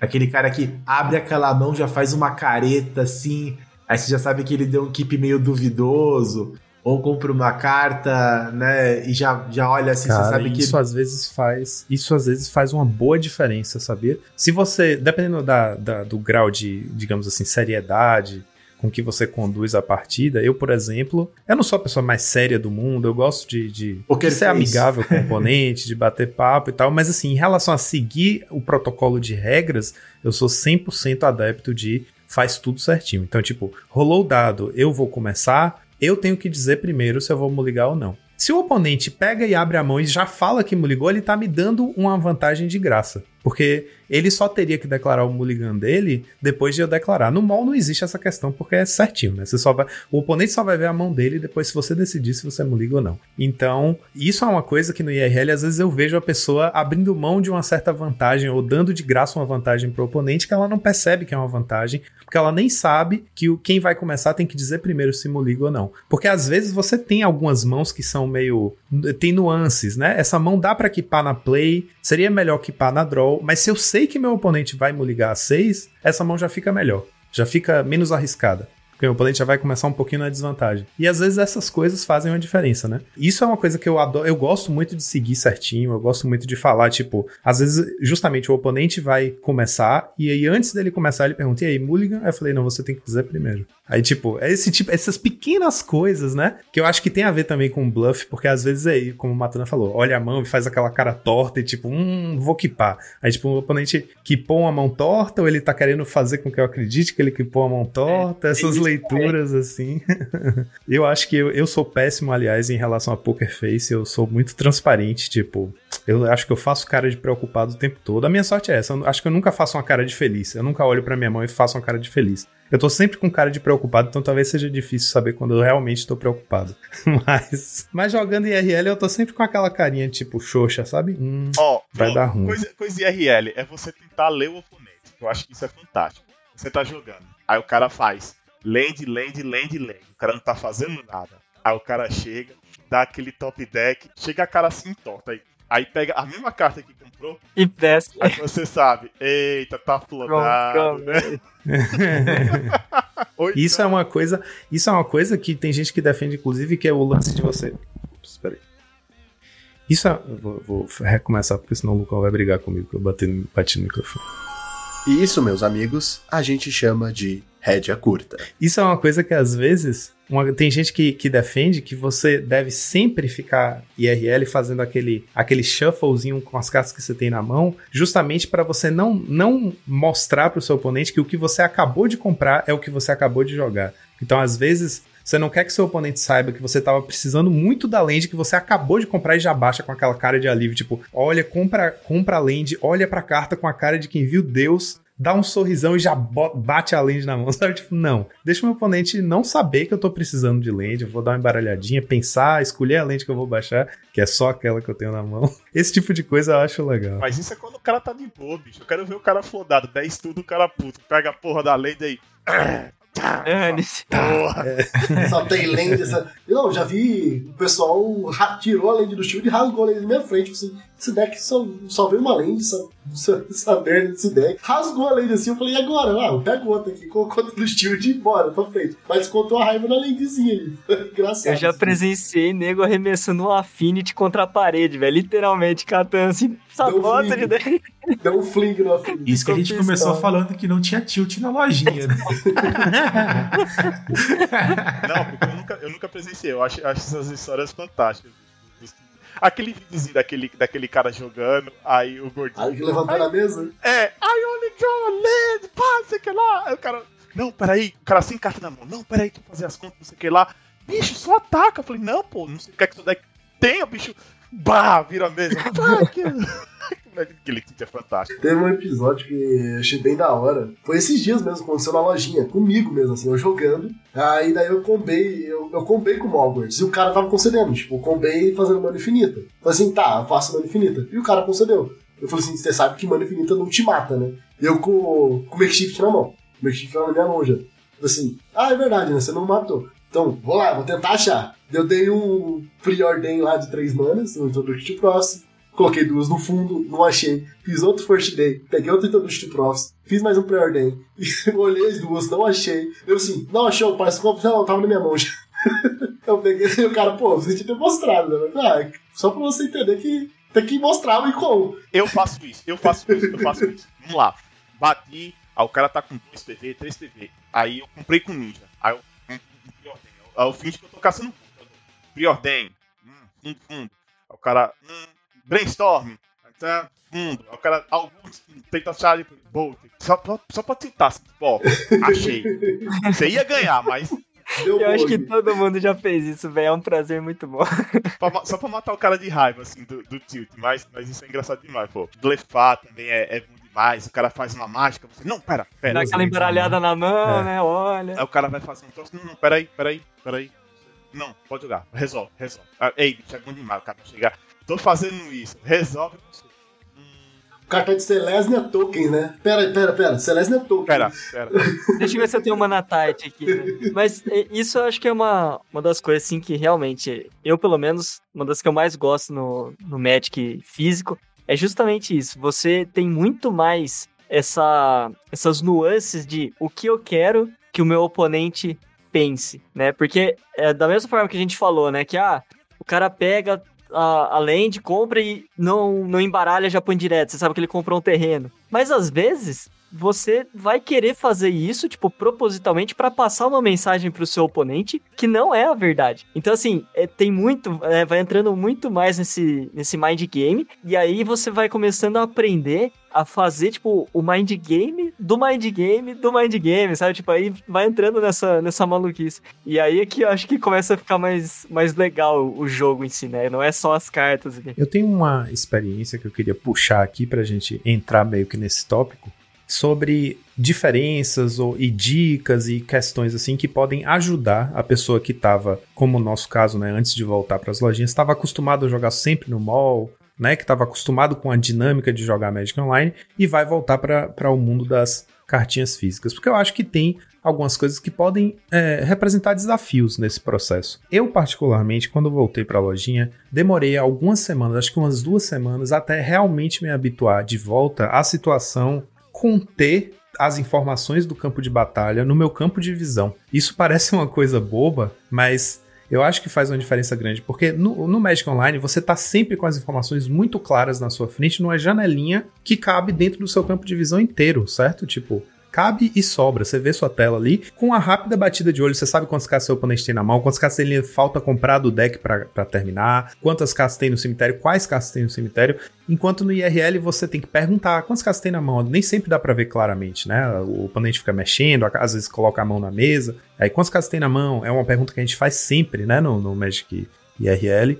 Outra coisa, quando você tá jogando com um deck em que isso importe, ou numa match muito grind, quantas cartas faltam para terminar seu deck? Ou você pode, por favor, abrir melhor seu cemitério? Eu posso olhar seu cemitério? Posso olhar seu exílio?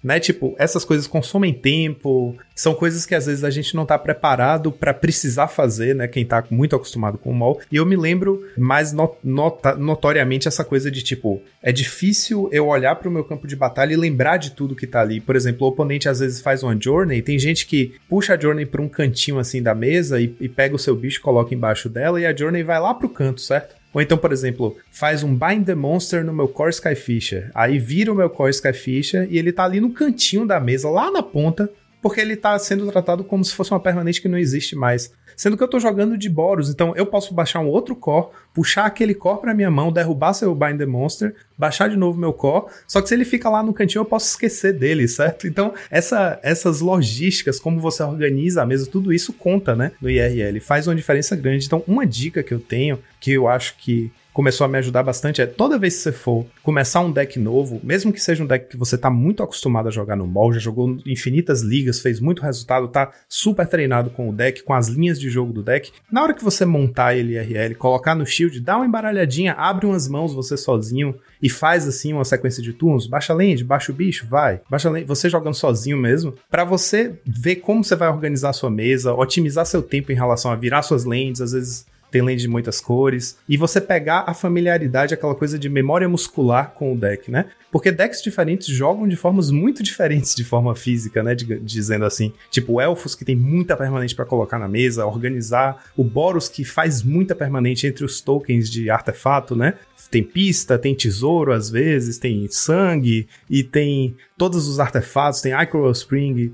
Synthesizer, quando você faz o Synthesizer, você vai fazer o que com a carta do topo para lembrar que ela pode ser castada até o fim do turno? Você não vai jogar no exílio junto com as outras, você também não pode jogar no meio da mesa para não parecer confundir com a permanente, né? Então, tipo, coisas que o Magic Online automatiza podem virar uma confusão no IRL se você não dá essa treinadinha antes. Pega, pega as cartinhas em casa, brinca com o deck que você vai jogar para você meio que se entrosar com ele, né, com a materialidade dele, saber como você faz para organizar sua, seu campo de batalha, com a, o tipo de permanente que você vai ter no, no jogo. É, às vezes isso ajuda bastante, né? Você, ah, vou botar minhas lentes para a esquerda, meus artefatos para a direita e os bichos na frente, né? Porque decks como o Boros que enche a, a, mesa de permanente pode virar uma grande bagunça e você pode perder tempo real, que é palpável no IRL, né? E até atrapalhar seu oponente com isso de ficar, ah, eu viro essa lente, eu desviro essa lente, o que, é que eu faço e tal. Então, essa, esse tipo de coisa eu acho que foi muito interessante no retorno IRL de lembrar, né? Tipo, além do, de, de, de todo o ritual de colocar as cartas no shield, escolher os shields, escolher as lentes básicas que você vai usar, tem esses outros fatores meio complicadores, né, da logística de jogar Magic IRL. Eu concordo bastante, Joaquim, e acho que assim, E, e, o Magic é um jogo de, entre dois jogadores, né? Olhando pro, pro Pauper, né? E, e, e, o grande problema que eu vejo, assim, eu sou uma pessoa muito metódica, né? muito organizadinho, eu quero a minha mesa ali, que nem você falou, as lentes bonitinhas aqui embaixo, a criatura aqui, meus tokens aqui no ladinho. E às vezes você pega o oponente que ele tem lá o token de sangue, token de tesouro, token disso, daquilo, ele não levou um token pra loja.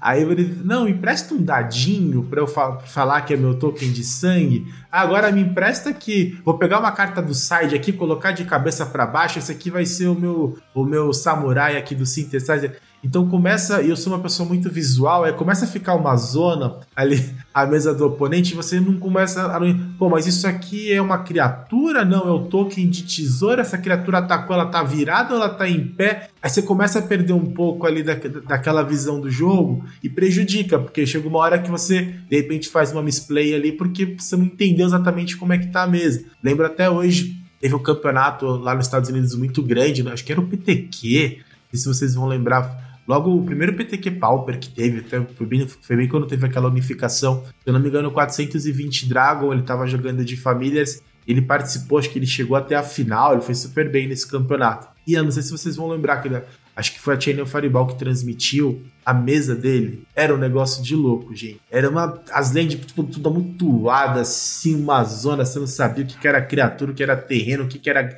cemitério, era uma confusão, né? E isso acabava prejudicando muito. Né? E um ponto que eu acho que o Joaquim trouxe também. É, o Pauper ele é um formato normalmente, né? Tirando alguns momentos específicos, muito grindado ali, que as partidas elas costumam ser bem extensas, né? Então, uma, uma situação que acontece muito, você ficar toda hora perguntando, ah, deixa eu ver seu cemitério, quantas cartas você tem na mão, isso às vezes ocupa muito tempo do jogo. E aí você fala assim: eu vou evitar ficar fazendo essas perguntas com muita frequência porque eu quero que o jogo flua, senão não vai dar tempo de jogar ali dois, três games. Só que aí você acaba muitas vezes telegrafando, porque se você tá de repente perguntando do cemitério dele, é porque você de alguma forma, sei lá, tem uma relic na mão, quer interagir com o cemitério dele, né? Então você acaba de certa forma passando alguns sinais que você não gostaria porque o tempo é escasso quando a gente olha para o IRL, que eu acho que é um ponto depois que a gente pode até abordar um pouco mais essa questão do tempo. Eu me sinto muito, comparando com o Magic Online, me sinto muito prejudicado quando eu jogo o Magic físico, porque demora muito tempo para você resolver um Ponder, um Preordain, buscar uma land ali do Ash Barrens, você embaralhar, fazer o side. Isso ocupa um tempo muito precioso né? E muitas vezes o, no IRL você acaba, quando você escolhe esse tipo de deck mais control, mais mid-range, você acaba empatando muito mais do que você empataria ali no Magic Online, que tem uma dinâmica totalmente diferente quando olha pro tempo. É, eu já, pra mim é um pouco diferente. Eu sinto que eu perco mais tempo no. Pode ser também por decks que eu jogo, né? Mas eu, eu sinto que eu perco mais tempo no MOL do que no IRL. Porque, diferente eu acho um pouco também, do que o Joaquim falou, tudo ali, eu acho que eu sou uma pessoa que o Joaquim ia odiar jogar, porque é, na questão do Mulligan, eu não. Eu, eu sei que é uma vantagem eu dar essa informação, mas eu sempre sou. Eu olho a mão, sei que a mão é ruim e falo assim, ó, tô mulligando. E já comecei a baralhar meu deck de novo. É questão de, ó, fiz um Cleanse Wildfire. Eu vou ter que buscar uma land e vou dar um draw e eu não vou fazer mais nada. Eu já tô passando por pra você, ó, pode ir jogando, só tô baralhando aqui. Então, tipo, eu vejo esses atalhozinhos assim, sabe? Que, tipo, dá pra ir ganhando um tempo. Ou às vezes um ponder mesmo, vamos fazer um ponder. Ah, vou ter que baralhar e vou dar um draw, não vou fazer mais nada, pode ir. Tipo, eu, eu sou um cara que pega muito esses atalhos no jogo, sabe? Então eu vejo, ajuda bastante. É, nessa, nessa era de dianteira, por exemplo, que com, acontece com todo mundo. Ah, vou buscar uma land aqui no meu deck. Uma land básica, que é a primeira casa da dungeon. Muitas vezes você faz isso e passa o turno. Então eu falo, ó, vou buscar minha land, pode jogar. Porque o oponente sabe que ele pode jogar, eu não vou ter mais nenhuma ação no meu turno, só tô embaralhando meu deck, vou dar o deck para ele cortar. Esse tipo de atalho eu acho precioso também, eu acho que ajuda muito. E essas coisas que o Matana tava falando sobre a organização da mesa, de ele ser metódico, eu acho que o metodismo nesse caso se torna até um, uma forma de respeito ao, ao, jogo e ao jogador. Porque você organizar suas lentes minimamente, não precisa ser uma do lado da outra, não precisa ser tudo separadinho, mas só não faz uma pilha com todas as lentes, uma em cima da outra, que o oponente não tem como ter ideia de quantas lentes você tem na mesa. Tipo, tenta deixar a informação o mais legível possível, para o oponente não ter que ficar pedindo para olhar seu cemitério. Tenta deixar ele espraiado, ele aberto, para dar para ver quais são as cartas,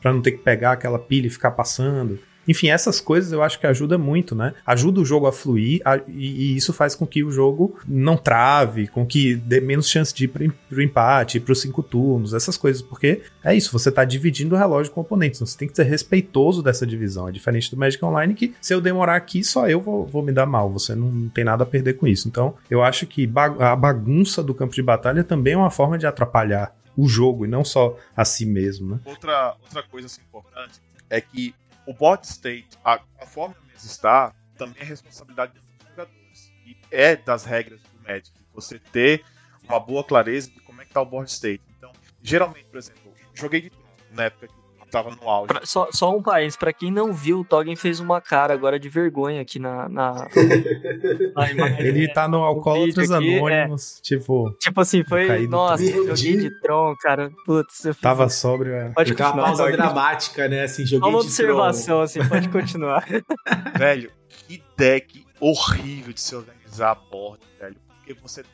Cada land é uma land diferente. Então você tem que deixar três montinhos separados. Fora a, as caves, fora as ilhas básicas que tinha no deck. Aí você tinha a porrada de artefato, você tinha o wall, aí você tinha os bônus, prisma, caralho de asa, aí você dava o efemerar.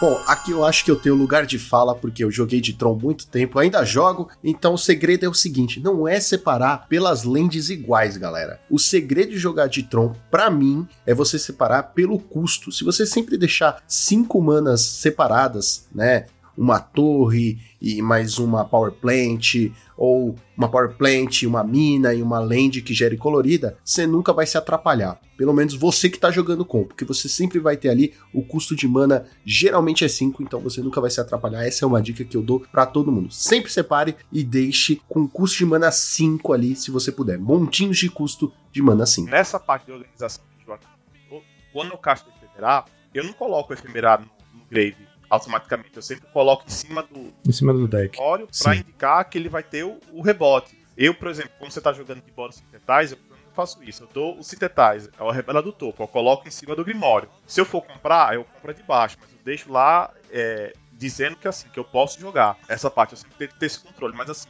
essa, essa parte de você manter, manter o, a board clean, né, o, o status dos jogos assim, eu sempre tenho que ser muito, muito organizado com isso. Eu também eu não tolero não se eu tivesse enfrentando um maluco desse, bicho, eu ia estar tá infartando. Bicho, organiza aí essa possível, velho. Não sou obrigado a estar tá jogando com você. Parece que se eu uma bomba aí no teu campo, aí você não sai. Assim, eu, eu pelo menos assim, se eu tô jogando um deck que usa ficha de sangue, eu usa tesouro, usa samurai, eu usa qualquer tipo de token, o que é que eu faço? Eu pelo menos antes eu chego, faço uma impressãozinha e tudo mais, então coloco um shield dizendo, ó, oh, isso aqui é fulaninho, isso aqui é fulaninho, isso aqui é fulaninho. Pelo menos a, a, a decência, né? Minimamente você chegar e você falar, ó, oh, eu esse token aqui, um samurai. Bicho, pode ser mesmo um papel, assim, samurai, vigilância 2-2, você faz a porra do Pode ser um papel, exatamente. Para os ouvintes, né, eu tô mostrando meus tokens. Eu vou jogar de, de Boros tokens, né? Então tem token de Saprofita pra caramba, token de Goblin pra caramba, tem token de Samurai aqui no meio também, tem umas plantinhas, então, tipo, eu tive um cuidado,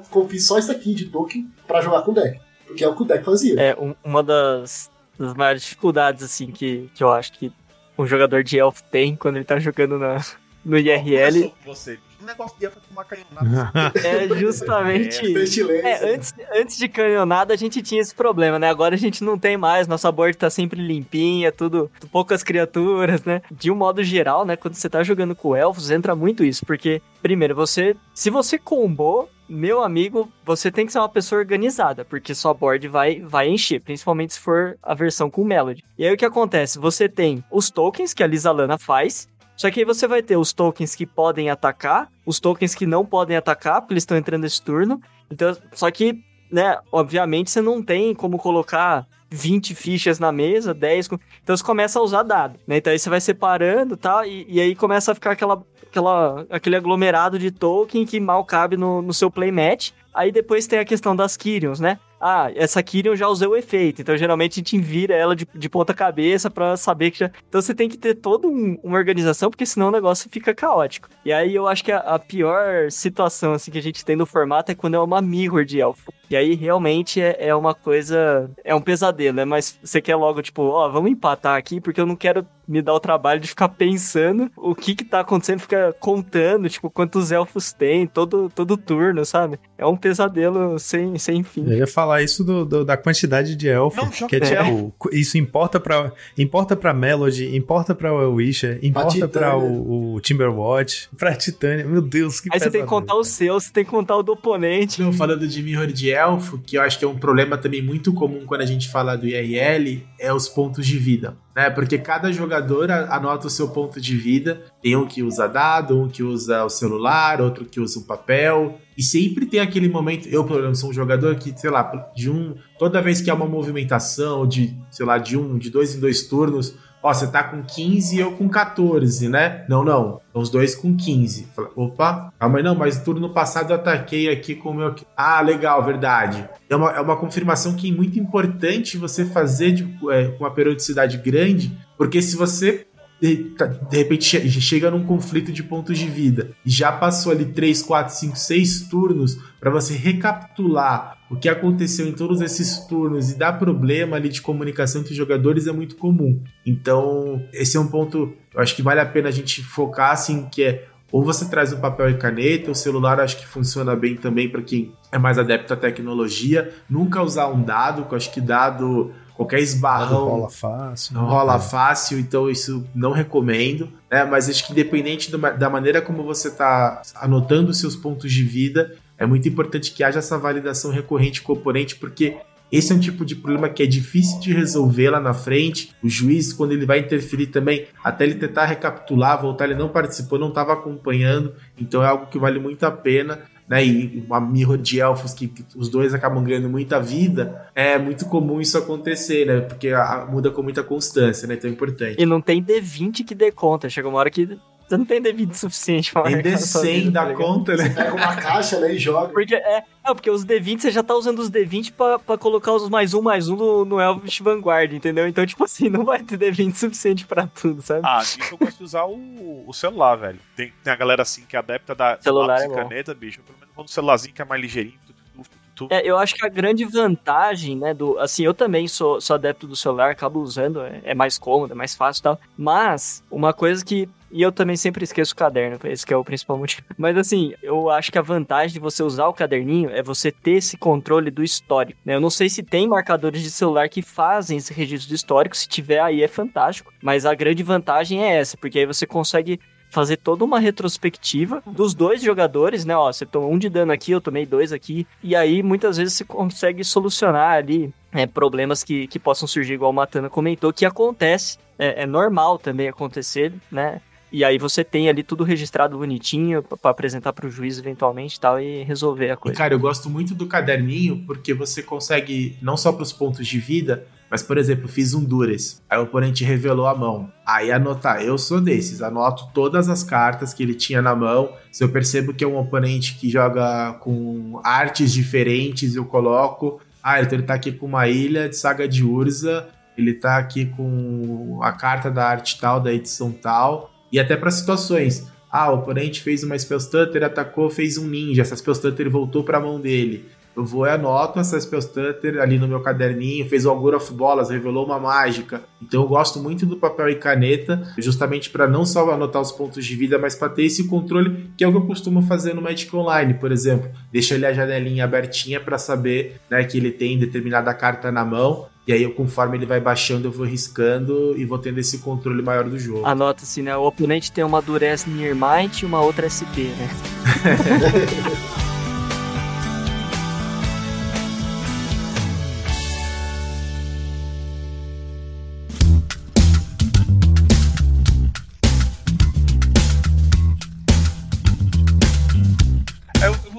pergunta pra vocês, que eu acho que eu vou tocar uma pimentinha aqui. Que tipo de jogadores são vocês? Vamos lá. Eu tô atacando um troço, uma criatura, e eu tenho um letal. O cara, aí eu chego, aí eu fiz uma jogada, eu chego pra Joaquim, pra você e falo: Ei, ei, peraí, não, não fiz negócio errado. Eu posso voltar? E aí? Eu posso voltar? Ou vocês. Não, passou, não sei o que lá, já era. Eu acho que depende da situação. Vamos lá. Se você só virou as criaturas e não fez mais nada, eu não tenho problema nenhum em você voltar, eu. Mas, sei lá, você virou as criaturas, não sei o que, eu dei dois removal, você quer voltar depois que eu dei os dois removal, sabe? Que às vezes é um removal que só pode dar quando a criatura tá virada. E normalmente branco tem isso, né? Então, dando um exemplo. Eu te dei uma informação só de você ter virado as criaturas. Daí eu acho meio foda voltar. Mas se, pô, você só virou as criaturas. Eu não falei nada ainda, eu tô pensando. E você, ah, não, pera, posso antes aqui? Eu não tenho problema nenhum. É, acho que tem esse, essa linha, né? Porque daí ficaria injusto para mim se você voltasse, entendeu? Até se quando, não, quando, eu não dei, quando eu não dei informação nenhuma, às vezes você joga uma mágica e já deu counter spell, sabe? Aí você fala, pô, eu quero voltar essa mágica. Não, agora você deu counter spell, você quer voltar a mágica? É counter spell é remand, cara. É, e também acho que depende da mágica, né? Por exemplo, uma situação que é muito comum acontecer. Ah, o oponente deu um Galvanic Blast, mas não tinha os três artefatos, não tinha o Metalcraft. Ele dá, você tá com a carta já mirando no seu bicho. Ele, ai, ai, ai, não, calma. Aí, se é um, um torneio assim com um grau mais competitivo, eu não deixo voltar, não. Ele já virou a land, já revelou a carta da mão, já deu o alvo. Aí eu, eu sou um jogador que não. Se é uma situação, ah, ele tá declarando os atacantes, ainda nem me passou para eu poder declarar meus bloqueadores e avançar ali a fase de combate. Ah, não, não vou atacar com os três, não, vou atacar com dois. Ok. Agora, se já foi numa linha que ele virou o terreno, revelou a mágica da mão dele, já deu um alvo, aí eu já, já sou um pouquinho chato. Isso numa linha mais competitiva, né? Se é um torneio assim muito amistoso, aí a gente consegue relevar um pouco mais. Mas por exemplo, um classificatório pro Nacional, eu já não sou tão brother assim, não. Eu sou uma junção do, do Rubens com, com o Matana também. Enquanto, beleza, não dei informação, cara, pode voltar, tranquilo. E acho que, acho que isso qualquer um, né? Tipo, sempre vai depender do, do nível de, de competitividade do evento. Porque a cobrança tem que ser diferente, vamos dizer assim, né? Pô, você tá querendo se classificar igual pro Nacional, né? Igual o Matana falou. Você tem que jogar o Magic no, no nível do Nacional, cara. E isso é desde o classificatório, né? Porque você quer chegar lá, você tem que chegar lá realmente jogando o fino. Então, aí eu acho que é importante ter essa cobrança. Mas, assim, nos regulares da, da lojinha, é a regra do Rubens para mim. Ó, não revelei, não, não, não dei informação de você querer voltar. Tudo bem, cara, pode voltar, sabe? Não tô, não tô competindo aqui por um milhão de dólares, sabe? Tá tudo bem. Tô pra me divertir. Eu acho que eu traço minha linha, minha linha de limite em relação ao que vou deixar o oponente voltar ou não, quando eu percebo que o próprio oponente tá se atrapalhando com, com as jogadas dele mesmo. Sabe? Tipo, uma coisa que acontece comigo que eu, eu deixo o oponente fazer, eu falo, ok, resolve. E aí, quando eu falo, ok, resolve, para mim não tem volta, sabe? Tipo, ok, resolve. Então, tipo, agora sua carta vai pro cemitério porque a mágica resolveu. É quando, por exemplo, um oponente tinha, tá jogando de Boros, tinha feito já um Prismatic Strands para vermelho para se proteger da remoção que eu fiz, e no mesmo turno ele vai lá e faz um Bolt no meu bicho. Aí eu falo, certo, resolve o Bolt. Aí o Bolt vai pro cemitério ele fala assim: seu bicho morreu. Eu falei, não, porque esse turno tá protegido do dano do vermelho, prevenido do dano do vermelho. Então, tipo, você não prestou atenção na sua própria carta. Eu não vou deixar você voltar, porque, tipo, isso é uma, é um, um erro que você está cometendo que está me dando uma vantagem, sabe? E que é um erro que é a falta de atenção ao jogo, sabe? Tipo, ah, eu não decidi direito minha jogada, eu não pensei nas consequências, então tô ainda nem soltei a carta da minha mão. Não, você fez com toda a intenção de matar meu bicho, mas você esqueceu que tem um efeito acontecendo esse turno. Então, para mim é por aí, sabe? Tipo, eu, eu deixo as pessoas voltarem é, meio como o Rubens falou, se eu ainda não, não, dei minha resposta, você não leu nada, você não puxou nada de informação de mim, então beleza, pode voltar. Mas nesse caso, independente de ter informação ou resposta ou não, eu deixo o oponente cometer o erro porque eu acho que ele precisa cometer aquele erro para aprender a jogar, sabe? Tipo, ele, se eu deixar ele voltar sempre, ele nunca vai aprender que, tipo, suas emoções não estão mais ativas esse turno porque você preveniu o dano do vermelho. Essas coisas. É, eu já, eu já vi uma situação do pessoal, o cara com a relíquia na mesa sete cartas no cemitério. Passou o turno. Passou o turno, prioridade minha, comprei minha carta, comecei a mexer no cemitério. O cara falou assim: Ah, tô querendo, vou querer zelar seu cemitério. Eu falei assim, pera. Peraí, porque eu, não tem porque prioridade. Eu, é, é, exatamente. Porque é. eu tô fazendo. não tem como. Nesse momento, porque, pô, só porque eu peguei um cemitério na mão, ele já vai querer. Eu não tenho prioridade. Então você teve a chance no seu turno. só de segurar o cemitério vai pro stack, né? É, exatamente. É. Passei a prioridade de segurar o cemitério. Falei, não, eu tenho essa linha. Então eu acho eu também concordo com o Joaquim que, tipo, temos que deixar o, o cara errar pra ele aprender, pra ele não cometer mais um erro. Eu acho que é, eu acho assim, falta o bom senso. Tem coisas assim que a pessoa chega, releva, não, volta aí, volta esse ataque, olha, eu acho que você. Tudo mais. Teve até uma experiência muito bacana aqui, eu começando a jogar tudo mais. Tem uma pessoa que assim, iluminadíssima. Tipo, a pessoa aprendendo ainda tudo mais. E o cara, fantástico. Borba, cheiro. Aí ele fala: Ó, oh, bicho, leia bem como é que tá a board, leia assim como é que tá a situação. Aqui você pode fazer um ataque desse jeito que você não sai prejudicado e tudo mais. Assim, tipo, deu muita força. E, e nisso eu tento me pautar muito também no bom senso. Quando eu noto assim que a pessoa tá começando, então ainda tá naquele nível, não que a pessoa seja tipo, ó, oh, jogador, porque aqui eu não sou porra nenhuma. A pessoa tenta ajudar, mas por exemplo, quando você vê que é um cara assim mais mais sabido do, do rolê, é o cara Galvanic Blast, tipo, é você, tô dando Galvanic aí no seu Algu, tipo, você conta, ih, ó, você só tem duas artefatos aí, bicho, ó, beleza, dois de dano. Continua. Aí a pessoa, você tenta me pautar muito nisso, bom senso, ver assim, jogador, ser um jogador mais experiente, aí eu crivo a, a, a barra de, de, Da competição. Da competição, isso também, isso também influencia muito. Do, do quão maleável, assim, o quanto você pode ser. Acho que outro ponto também, né, seguindo um pouco essa linha assim, é, é muito na questão da comunicação e olhando um pouco para a parte das fases, né? Eu, por exemplo, gosto, eu e o Toggen, né? A gente gosta de jogar bastante de fadas. Você tem a questão da fase de bloqueadores para você poder resolver o ninja. É, e aí é uma coisa que é muito natural no Magic Online, você vai lá dando ok até chegar a determinada fase. Isso no RL não é tão claro, né? Porque não é tão comum você ficar lá, ok, fase de atacante, agora fase de bloqueadores, agora resolve o dano. E, e se você fica numa linha de você, ó, sem blocos, né? Ou podemos ir para fase de bloqueadores, você telegrafa que você tem o um ninja na mão, né? Então é uma situação meio delicada, né? Porque sem blocos, não, calma aí, vou bloquear, porque ele já ou vou fazer uma ação, né? Ele já percebe que.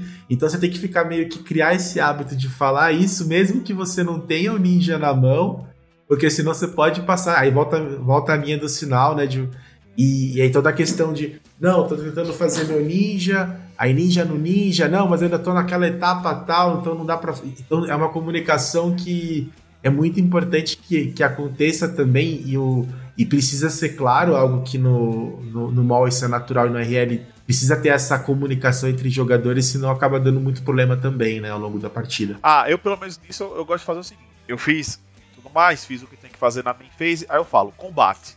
Eu tô dizendo, combate. Estou declarando que está iniciando o combate. Aí eu estou atacando com essa e essa. Aí eu faço a pergunta: você vai bloquear? Aí o cara vai, pode responder: não, eu ainda não vou bloquear, eu vou fazer isso. Se ele fizer isso, beleza. Mas a partir do momento que eu falo, estou atacando, você vai bloquear? Aí o maluco falou, não. Aí, meu amigo, aí já, pra mim já declarou que não bloqueou. Tô dando ninja, o cara, remoção, aí ninja no ninja, ninja no fulano, aí, bicho, aí, aí começa a cantar. Não, para evitar essas confusões, que eu sempre gosto de fazer assim, tipo, eu gosto de falar, combate, estou batendo com essa, essa, essa. Aí eu faço a pergunta, vai bloquear? Aí o cara pode chegar e responder: Não, olha, eu quero fazer isso antes. Não, não bloqueei ainda. Estou fazendo isso ainda na etapa de, de ataque antes. Aí fica mais clara a informação. Em geral, jogando contra fadas, eu sempre comunico assim: antes do bloqueio, tô dando um raio nessa fada. Ou então, sabe, tipo, porque você não tem criatura nenhuma na mesa, então automaticamente o, o oponente pode alegar que você tá tentando dar o raio na fada, ele vai responder fazendo ninja porque tá na, na, na etapa de bloqueadores. Ou então nessa que a gente estava falando de quanto a gente permite a pessoa voltar a jogada ou não. Por exemplo, o ninjutsu, como parte do custo da ativação do ninjutsu, você devolve a criatura para a mão. Então, tipo, você ativou o ninjutsu, a, a criatura já voltou para sua mão antes do ninja entrar na mesa. O trigger tá na stack, as duas cartas estão na sua mão certo? Então, nessa janela você pode fazer algumas coisas, como por exemplo, às vezes você tá batendo com o Spell Stutter, aí você faz o ninja, a Spellstutter volta para sua mão com o trigger na stack, o ninja ainda na sua mão, você faz uma Cannonade. Limpa a mesa, o ninja entra depois da Cannonade resolver. Tipo, esse tipo de nuance, você não pode ficar deixando o oponente voltar. Porque, tipo, ah, peraí, volta que eu vou dar um bolt na sua fada. Sim, mas a fada já voltou pra minha mão porque era parte do custo do ninjutsu. Então, a partir de agora, ela tá na minha mão e eu posso usar ela para anular o seu bolt. Esse tipo de coisa, né? Tipo, se você deixa o oponente voltar, você tá meio que burlando uma regra a favor do seu oponente, né? É, eu, eu jogo de Moggers, né? Jogo de. Foi, inclusive foi um desafio, assim. Eu tive que aprender a jogar de Moggers no RL, porque eu falo isso. Porque ele tem muitas triggers, né? E momentos de responder o combo que pode ser respondido ou não. Então, quando eu vou combar com Moggers, por exemplo, eu vou muito devagar. Eu assim, ó, eu vou sacrificar esse Goblin por essa habilidade aqui. Ele vai ter uma trigger, eu, vou, eu falo tudo. Tem uma trigger na stack para ele voltar então ele tá no cemitério, eu jogo o Goblin no cemitério. resposta a isso, tô pagando mais uma mana, eu vou fazer um First Day. First Day resolveu? Ah, o First Day resolveu. Então eu resolvo o First Day, vou lá, pego meu Tribution Prophecy. Agora, o- o- vai resolver essa trigger do, do Putrid. O Putrid voltou. Ele tá na mesa, ele tá, ele tá com o marcador menos um, menos um. Tem uma trigger pra ele ganhar mais um, mais um. Por quê? Eu eu faço, tipo, sempre dessa maneira. Porque daí, como eu tô explicando, se o oponente quiser voltar, depois, porque depois que o Putrid ganhou o marcador, ele dá uma remoção, não adianta. Daí eu posso fazer mana infinita, dá pra fazer um monte de coisa. É, mas daí eu, eu, eu gosto de explicar para que quando o oponente fala, ah, vamos- agora eu vou dar um removal. Eu falo, ah, tá, agora tá tudo zerado, eu posso sacrificar tudo de novo. E aí você errou, eu consegui combar. Porque já aconteceu comigo, deu tipo, tá combando, daí ele falou assim, ah, mas que janela eu tenho? Eu falei assim, cara, tem várias janelas. Você poderia, enquanto tivesse cemitério. é que agora eu já fiz mana infinita. Mas daí, tipo, já teve situações assim, até explicar pro oponente que, tipo, você me deixou fazer isso. Inclusive, no começo eu até fazia. Tipo, ó, tô fazendo uma mana. Ele vai pro cemitério, tá voltando. Daí agora, algumas pessoas que já jogam comigo sabem que quando eu começo a fazer isso, acabou. Daí. Mas eu, tipo, eu fazia umas três manas primeiro, pra daí eu falo assim: esse loop aqui é infinito. Fiz mana infinita? Aí o cara, ah, fez mana infinita. Então tá, você me matou, daí eu vou fazer o como. Então é muito difícil isso no, no, no IRL. Explicar, passar todas essas triggers pro oponente, né? Pra não deixar ele querer voltar também, caso. Pô, você não me deu abertura nenhuma, você só combou e é isso. Nada. Esse Rubens é. Ah, esse Rubens é bacana. Qual é essa janela? Não, mas você tá combando qual é a minha janela? Sua janela é conceder pro G2, meu amigo. Porque aqui. Sua janela é ganhar de vida G2. Outra treta clássica, você tem uma. Pra gente que joga de fadas, você tem uma, uma stack cheia de mágica. Eu fiz uma Counter Spell, você fez uma Pyro, fiz uma Hydro na sua Pyro, você fez uma Spell Stutter que entrou, o trigger tá na Pyro, eu fiz um Bolt, aí eu vou lá e faço um Spell Stutter. Aí a pessoa pergunta assim: peraí, mas Spell Stutter dando alvo em qual spell da stack? Aí tipo, peraí. Se ela tá. Pra ela dar alvo em algum spell, ela tem que resolver. Ela resolveu? Não. E porque às vezes o oponente puxa uma informação de graça, assim, né? Tipo, ah, sua spell tá dando alvo em quê? É a mesma coisa com Journey. Tô fazendo uma Journey. Alvo em quê? Não, peraí. Ela resolveu, porque ela só vai dar alvo quando ela resolver. Então, essas coisas, né? É muito importante comunicar. Coisas que tem trigger só dão alvo quando resolvem, quando entram em campo. Então, não adianta ficar tentando puxar qual vai ser o alvo de uma mágica que ainda não resolveu ou de uma permanente que ainda não resolveu. Isso é para quem não, para quem não, não pegou qual é a nuance disso aí. A Spell Stutter tem dois momentos, né? Ela entra na stack como uma criatura com flash e é quando ela entra em campo, entra na stack, o trigger dela que vai dar alvo em algo que possa ser alvejado de acordo com o número de fadas na mesa. Então, se você, às vezes você usa uma remoção, quando a Spell Stutter, a própria criatura ainda tá na stack, você muda a quantidade de fadas em jogo e da- daí, na hora que ela entra em jogo, ela só pode dar alvo em, uma mágica, por exemplo, de custo 1. E você pode manipular isso pra obrigar o oponente a anular a própria mágica que ele mesmo castou e que tá na stack lá em Tem cima. uma jogada muito bacana que eu vi. Cara tava conjurando o Guardian Field Pact. Aí o cara tava jogando o R deu Counter Spell. Aí o cara de bônus, ele tinha uma, uma, uma stutter na Jordan. Aí o que, é que o cara fez? O cara deu um catar, catar comando, né? Aquela 3 1 flash, sacrifica. Aí o cara deu um catar dessa, sacrificou a, a Jordan, a Spell Stutter voltou pra pilha, aí ela diz: anula mágica alvo igual ao número de fadas. Só tinha como alvo válido a Counter Spell. Ele fez, ele anulou a Counter Spell do maluco com a própria Spell Spell Stutter do cara. Tipo, Nossa, caraca, isso é muito. Isso é muito. Next level. E é, um, e é um counter ob- obrigatório, né? Tipo, a Spell Stutter anula a mágica alvo com custo igual. Então você não pode não dar alvo. Você não pode falar, não quero anular. É tipo o Journey, né? O Journey também tem essa. Ele é obrigado a dar alvo em alguma coisa. Eu já, já tive situações que eu tinha uma criatura somente e o meu oponente com Sacred Cat. Eu ia ter que dar dois removal. Eu um Bolt na mão e o cara com Sacred Cat falei, pô, ferrou, né? Ele era um Cal Gates, né? O cara ia ficar fazendo um monte de coisa, ele deu um Journey. Quando deu um Journey, eu dei um Bolt no meu Nakate, ele resolveu, teve que dar alvo no, Sacred Cat dele e resolveu o problema. Falei, agora vamos seguir o jogo. E vocês, como tá sendo pra vocês o processo de voltar a jogar Magic RL? Tava com saudade? Como é que estão os metas das lojinhas? Escreve pra gente contando. A gente tá sempre disponível no monarquesresponde.gmail.com. Espero que tenham curtido nossa discussão aqui e até a próxima. Então, fim do turno, Draw do Monarca!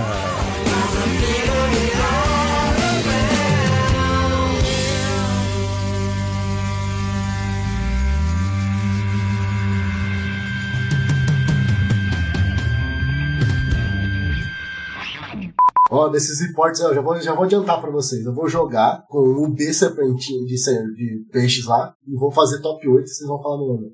Ei, ontem eu, vi um ca- ontem eu vi um cava muito macho contigo, vice. Comigo? Contigo. Por que que eu fiz, né? Meu irmão, tu enfrentou o Rodolfo, velho. A gente tava vendo no Discord. Puta que o pariu, velho. Tudo que o bicho fa- fazia, tu tinha resposta. Era counter, era dispel, era blue, era snowfault, era o negócio. Meu irmão, ontem eu vi um gordinho baixo. Que o Rodolfo, agora eu tenho que me lembrar a Matt, cara. Que eu joguei tanto. Ru- Rude, Rude, Wood Wolf. Ah, o Rude Wolf. Tô ligado, tô ligado.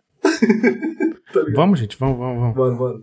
Galera, eu acho que a gente te- tá, tá bom de, de, de tempo aqui, tipo, uma hora e quinze. É, se eu deixar passar demais, o Lucão vai, vai Comecei brigar. Então vou puxar pra encerrar. Alguém quer falar um, um fechamento, alguma coisa? Uma última fala? Antes de eu... Lucão. Lucão, Beijo. Lucão. Beijo. Um beijo aí, a todos Lucão. os seus Lucões dos universos paralelos. Salve, Lucão. Seus charás. Vou ficar tranquilo que a gente cuidou bem do seu, seu podcast aí. Começo da manutenção, trigger da iniciativa. Pau na Pau na dianteira. É dianteira. pau na dianteira. Bicho, tá insuportável. Pau na dianteira. Tá insuportável. Eu tinha pensado em abrir hoje falando isso. Quatro manas, dianteira. A gente é, nem falou no É, disso, é isso, né, isso fazia parte da Caramba. pauta. Começa a quatro manas, dianteira. Eu não.